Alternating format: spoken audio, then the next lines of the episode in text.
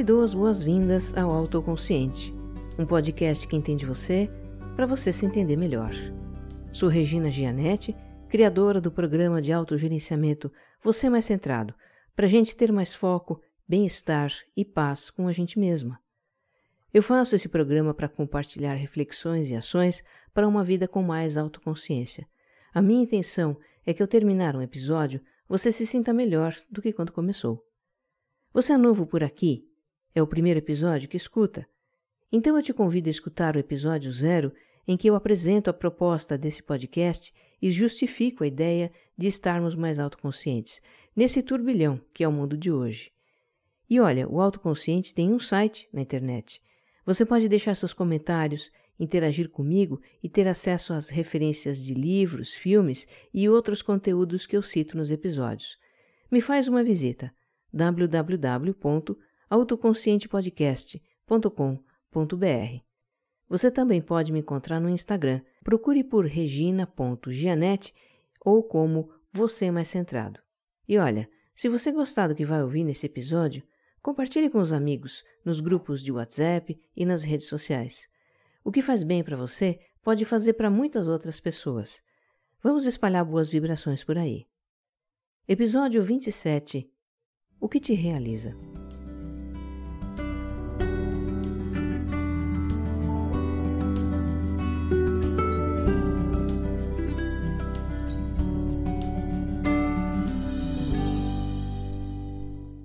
Um tema que está muito em evidência hoje é o propósito de vida. Só para a gente alinhar o entendimento dessa expressão, eu me refiro a propósito de vida como aquilo que cada um de nós veio realizar nesse mundo, o que nos move, nos faz levantar da cama todo dia, a nossa razão de ser. Nunca se falou tanto disso como nos tempos atuais. Faz uma pesquisa no Google com um propósito de vida e você vai receber milhares de resultados. Pesquise livros que falam do assunto e vai encontrar dezenas. Procure no YouTube, tem vídeos de monte. A filosofia fala disso, as ciências comportamentais falam disso, o empreendedorismo, as religiões também, se bem que no caso das religiões o enfoque é diferente das outras áreas. Mas afinal, por que se fala tanto disso?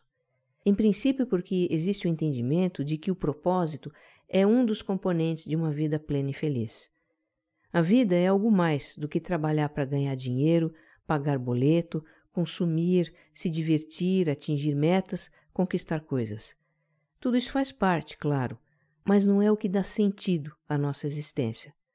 O que dá um sentido maior à existência é o propósito, que é algo que nos preenche, nos nutre emocionalmente, nos dá força para enfrentar dificuldades e gera um sentimento de estarmos nos realizando todos os dias. Quem não quer viver assim, né? O propósito é muito empolgante, mas frequentemente e ironicamente, o que nos impulsiona na busca dele é o desconforto. O desconforto de não saber qual caminho seguir no mundo de tantos caminhos possíveis. O desconforto de não estar satisfeito com a vida, de não ver um sentido naquilo que a gente faz. O desconforto da inquietação de querer algo que a gente não sabe o que é. O desconforto do vazio, da falta de interesse, de se sentir no lugar errado. Muita gente hoje sente esses desconfortos, já sentiu, ainda vai sentir o que também é um motivo por que tanto se fala em propósito de vida. Eu também já senti, algumas vezes. E de verdade, eu abençoo as vezes em que senti, porque foi esse sentimento incômodo que me forçou a sair do piloto automático, da rotina, do conhecido e mudar de direção. Tem momentos da vida em que a gente precisa se perder para poder se achar. Nesse episódio eu vou compartilhar algumas reflexões sobre esse tema e experiências também, não só minhas, mas de pessoas que eu tenho a felicidade de conhecer e acompanhar. E quem sabe se desfaça um pouco do mistério que possa existir para você sobre o propósito de vida. Vamos flexibilizar algumas ideias comuns sobre o assunto. E a primeira delas é que descobrir o propósito de vida é algo complexo que precisa de toda uma técnica. Essa impressão que pode dar quando a gente busca artigos e livros sobre o tema e encontra um monte de teorias e metodologias. Umas falam em seguir passos para descobrir o propósito, outras propõem responder perguntas, outras em fazer testes. Olha, só para escolher um método a gente já fica confusa. Outra impressão que pode dar é que a descoberta do propósito é um processo racional, lógico, que no final vai dar um belo enunciado, uma frase pomposa para a gente fazer um quadro e botar na parede. Mas também não é por aí. Nem complexa, nem racional, a descoberta do propósito pode ser muito simples e tem a ver mesmo com o que a gente sente. Na essência desses métodos, por mais elaborados que eles sejam, nós vamos encontrar basicamente três elementos: o reconhecimento dos nossos talentos, o reconhecimento daquilo que adoramos fazer e o reconhecimento do efeito que nós queremos gerar, um efeito que seja significativo para nós, que nos traga um sentimento de realização. Essas são três pistas muito confiáveis para a gente seguir o rastro do nosso propósito. Então veja como sentir é importante aqui. Reconhecer o que a gente adora fazer tem a ver com sentir. Reconhecer o efeito que desejamos gerar e que nos realiza tem a ver com sentir. Já para reconhecer os talentos, a gente talvez precise de uma ajudinha de fora, porque talento ou dom é tudo aquilo que a gente faz bem e com naturalidade. E como fazemos com naturalidade, nem sempre percebemos que aquilo é um talento. Mas os outros, que observam como a gente faz bem determinadas coisas e como essas coisas parecem fáceis para nós, eles reconhecem os nossos talentos melhor do que nós e até se admiram como a gente faz bem aquilo que é o nosso talento. Então, vale perguntar para as pessoas que convivem conosco: o que eu faço bem? Quais são os meus talentos, na sua opinião? E olha, vamos expandir a nossa compreensão do que seja um talento? Não é só artista, músico, jogador de futebol ou chefe de cozinha que tem. Existe uma infinidade deles. Tem talento para cuidar, para ensinar, curar, embelezar, construir, consertar, planejar, aconselhar, organizar, motivar, alegrar, comunicar, conduzir, administrar e tantas outras atividades que seres humanos fazem. Então, sem desmerecer os métodos que estão aí para nos ajudar, a descoberta do propósito, em última análise, precisa que a gente olhe para dentro, se perceba, se reconheça e se responda: o que me realiza? Outra ideia bastante comum sobre o propósito é que ele remete a uma profissão, a uma atividade que seja meio de vida. E embora isso seja muito comum e até desejável, nem sempre é o caso, né? Nem sempre o propósito está associado a uma profissão. Ele pode estar associado a uma atividade que a gente faz sem nenhuma intenção de ganho financeiro, faz só pela realização de fazer. E é o caso da minha amiga, Cintia Bia. Ela se formou em arquitetura, mas não exerce a profissão. Ela não se encaixou no exercício da profissão arquiteta mas se encaixou no trabalho administrativo de uma organização. Então a Bia exerce competentemente uma atividade que não é assim a paixão da vida dela, mas lhe dá o salário para tocar sua vida, e ela está bem com isso. Agora, ela é uma pessoa divertida, engraçada e de muita compaixão. Uma pessoa que anda com pacotinhos de amendoim no carro e dá para quem vem pedir um trocado no farol. Ela abre o vidro, fala com a pessoa, cria empatia e o propósito dela tem a ver com essas características. A Bia conta que um dia assistiu um filme, o título em português é PS Eu Te Amo, e esse filme deu uma chacoalhada nela. É a história de uma moça que perdeu o chão com a morte do marido por causa de uma doença muito agressiva. Quando essa moça está no fundo do poço, ela começa a receber cartas que o marido tinha escrito antes de morrer para apoiar o processo de aceitação da esposa para que ela encontrasse um sentido para a vida e seguisse em frente. Esse filme mexeu muito com a Bia e ela começou a se questionar. Essas são literalmente as palavras dela. Mas que bosta eu estou fazendo da minha vida? E ela ficou numa grande inquietação até ter o insight de se tornar uma doutora da alegria. Sabe aquela pessoa que vai para os hospitais animar os doentes, fazer brincadeiras e levar alegria para eles? É isso mesmo. E veja, isso tem tudo a ver com os talentos que a gente enxerga nela. O talento para divertir, para fazer o outro rir, o talento para se conectar com pessoas em situação de vulnerabilidade e dá apoio a elas. Há 11 anos a Bia faz parte de um grupo desses doutores e ela se sente realizada quando veste o jaleco branco e a boina vermelha, bota o nariz de palhaço com um coraçãozinho na ponta e encarna sua personagem, a doutora Jolie. Bom, personagem é modo de dizer, né? Porque essa doutora Jolie, a médica maluca que apronta no hospital, é uma expressão muito autêntica da Bia, da sua essência alegre e amorosa. E quantas pessoas nesse mundo também se sentem realizadas por fazer trabalhos voluntários, não é? O que motivaria alguém a doar parte do seu tempo, em tempos que o tempo é tão escasso para todo mundo, para prestar algum serviço comunitário? Quantas pessoas se sentem realizadas com atividades não profissionais como cantar num coral amador, fazer poesia, viajar pelo mundo ou desenvolver a espiritualidade? Outra ideia que é preciso flexibilizar sobre propósito é de que se trata de algo grandioso que impacta muitas pessoas. E a história está cheia de exemplos assim, que são inspiração para nós. Pessoas como o Nelson Mandela, Madre Teresa, Gandhi, a Malala Yousafzai, aquela jovem paquistanesa que quase foi morta porque queria ir para a escola, recebeu um prêmio Nobel da Paz e hoje defende globalmente a educação para meninas. Hoje os meios de comunicação contam histórias de pessoas que revolucionam algo no mundo com as suas startups inovadoras, artistas que questionam a desigualdade e a injustiça com a sua música, atletas que dão grandes exemplos de superação. São casos muito inspiradores, mas incomuns. Propósitos de vida que ganham grande projeção são raros.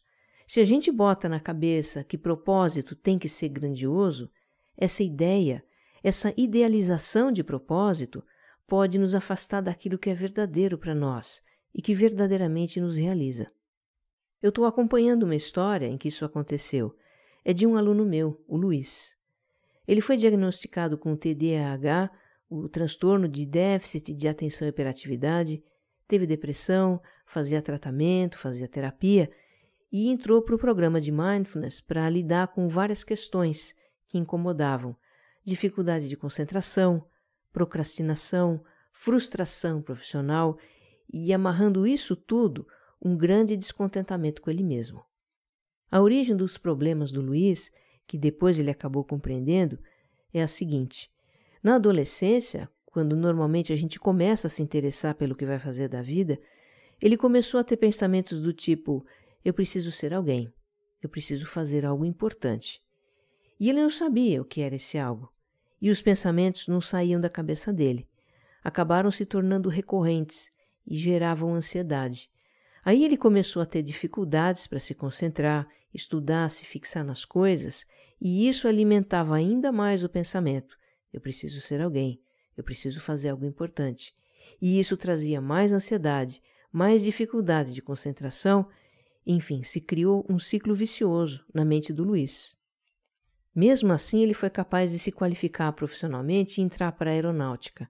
Foi aprovado em concurso e isso não é fácil, né? Mas infelizmente ele não se identificou com o trabalho que fazia. E aí surgiu também uma grande frustração profissional, que deu ainda mais força para o pensamento: eu preciso ser alguém, eu preciso fazer algo importante.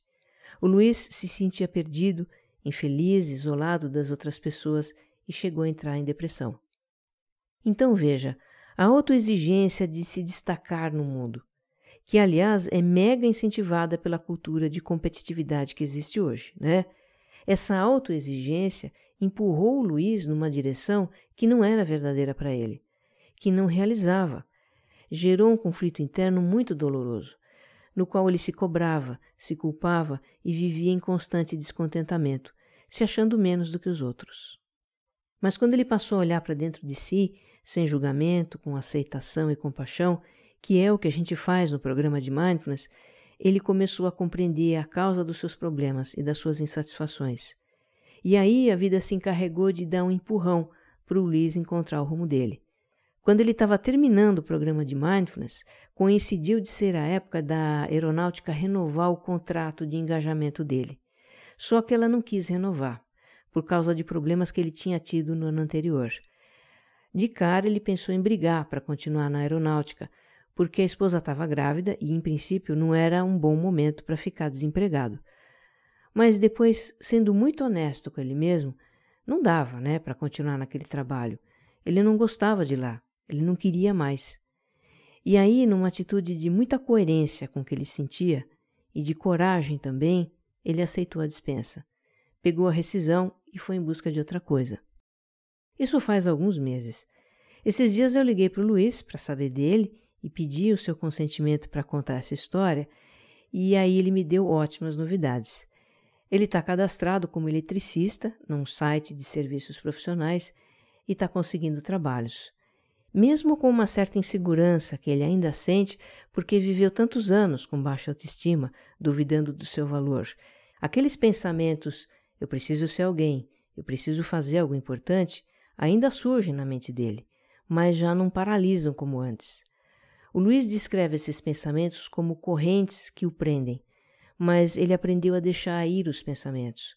E mesmo com dificuldades às vezes, ele está seguindo em frente.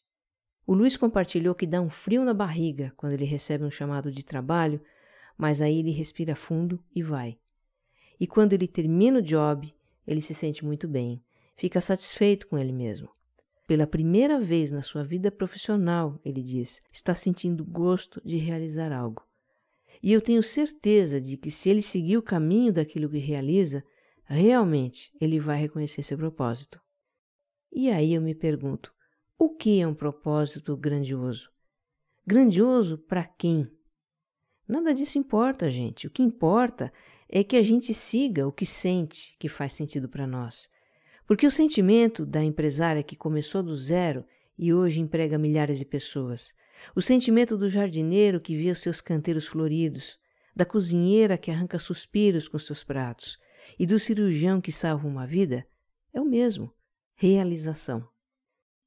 Uma outra ideia que é preciso flexibilizar é que se a gente não tiver clareza quanto ao nosso propósito, se a gente não souber dizer o que veio fazer nesse mundo, vamos estar perdidos como um barco à deriva no oceano.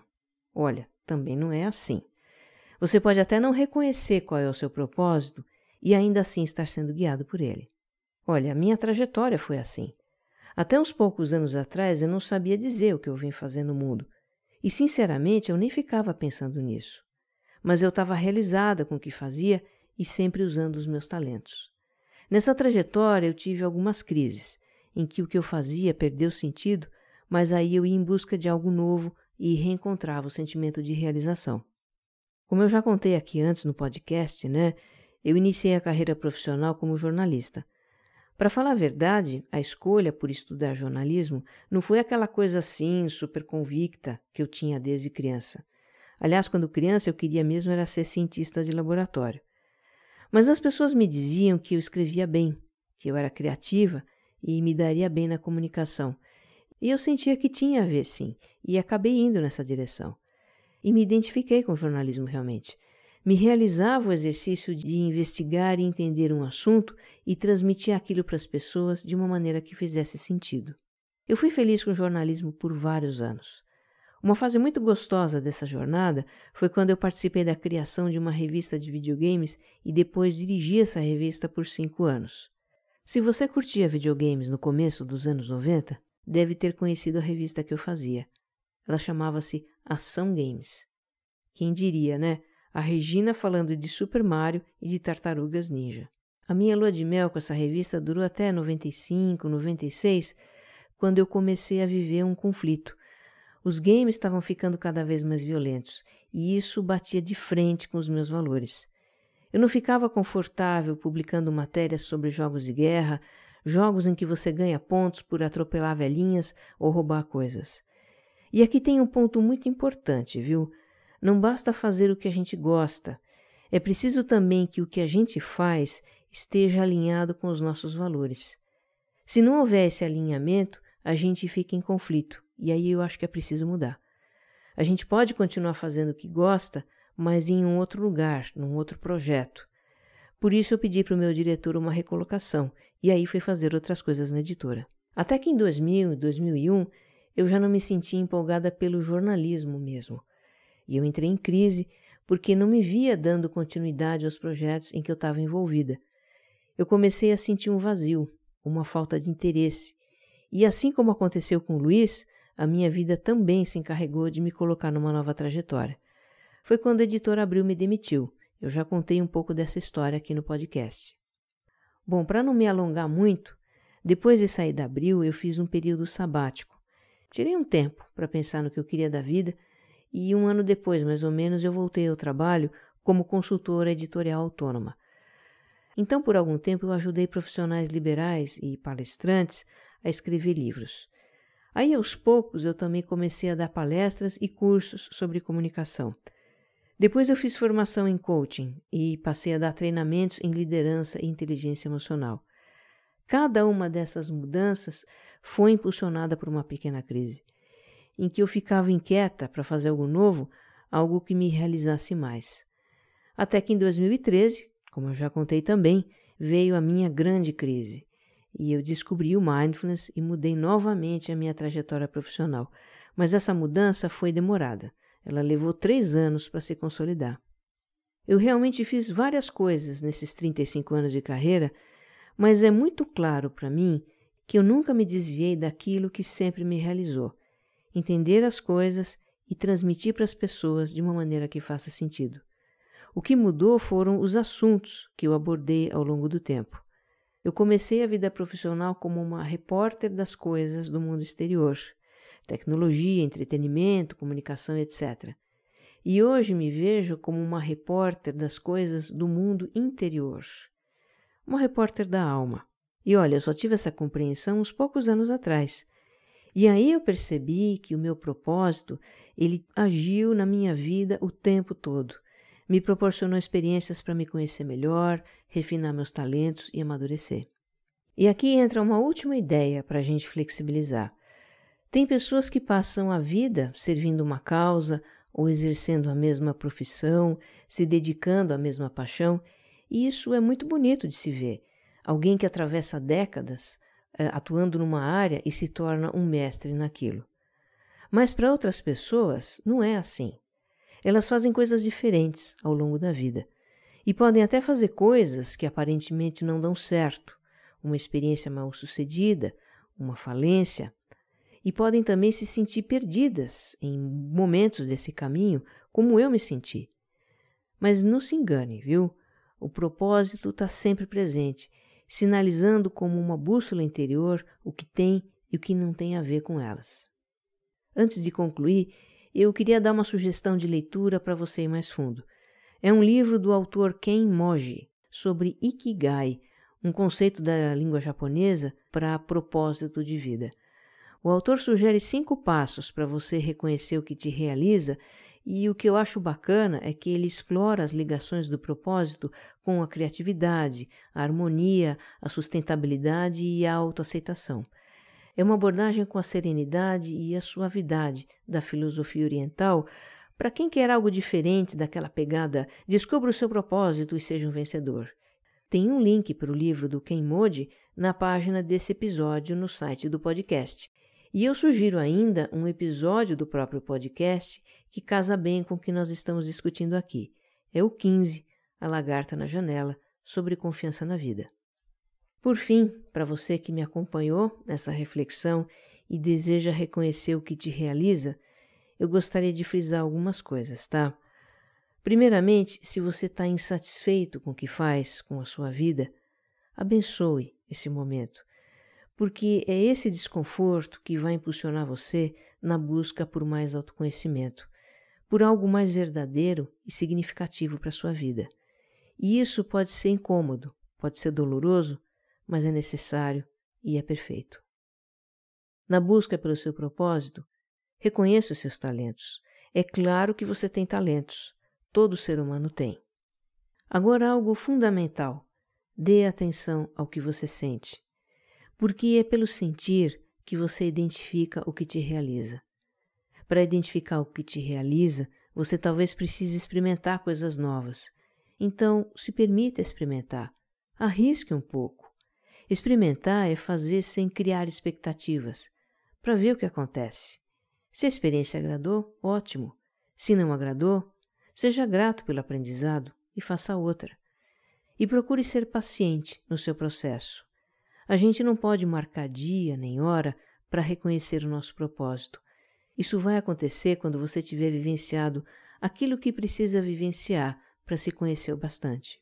E esteja certo de uma coisa: independentemente de reconhecer ou não, o seu propósito já guia sua vida. Sempre guiou.